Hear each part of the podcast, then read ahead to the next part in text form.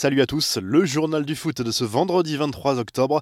Rebondissement au Barça concernant Antoine Griezmann, alors que la presse catalane avait annoncé que l'attaquant français était d'accord pour baisser à nouveau son salaire. Le champion du monde ferait finalement partie des sept joueurs clés du club Laograna qui refuseraient de prolonger leur contrat selon le Mondo Deportivo. La direction du Barça souhaite prolonger les cadres de l'équipe tout en diminuant les salaires afin de limiter les effets de la crise économique. Le quotidien sportif explique que Griezmann aurait donné son accord avant de faire volte-face. Lionel Messi, Sergio Busquets, Jordi Alba, Philippe Coutinho et Ousmane Dembélé sont également cités dans cette shortlist des joueurs refusant cette proposition. Laissé sur le banc cette semaine en Ligue des Champions, Griezmann devrait être titularisé contre le Real Madrid si l'on en croit les informations du quotidien Sport.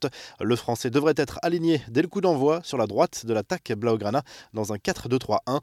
Et pendant ce temps, Gérard Piquet règle ses comptes avec sa direction. Le défenseur du FC Barcelone a accordé un entretien au quotidien espagnol La Vanguardia et ne mâche pas ses mots envers Josep Maria Bartomeu.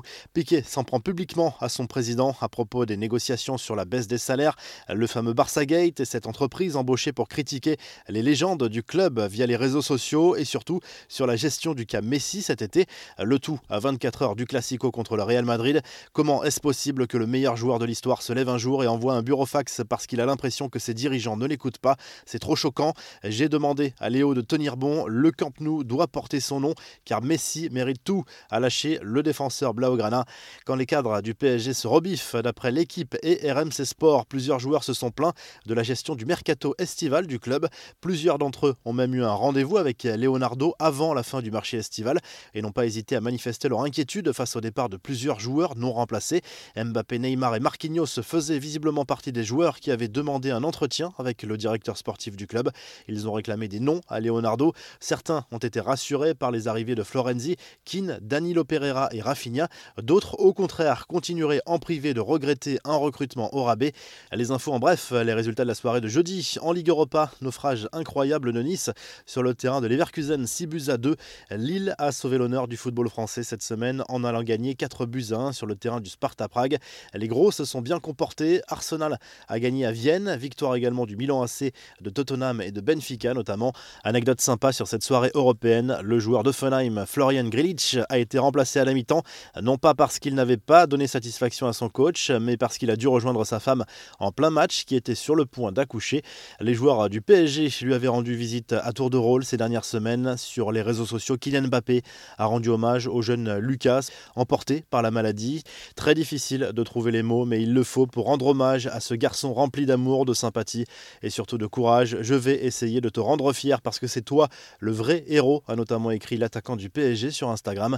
Une page se tourne pour un entraîneur emblématique. Marcello Lippi a pris la décision d'arrêter sa carrière de coach. L'entraîneur italien espère désormais rebondir avec d'autres fonctions, mais toujours dans le monde du football.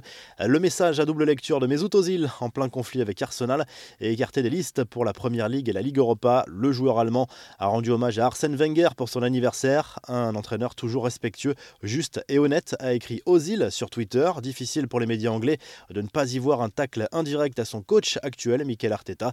Enfin, Patrice Evra chambre à nouveau le PSG. La victoire de Manchester United au Parc des Princes a de nouveau ravi l'ancien latéral gauche des Red Devils qui s'est permis de poster jeudi une nouvelle vidéo, un brin provocatrice à l'égard des champions de France.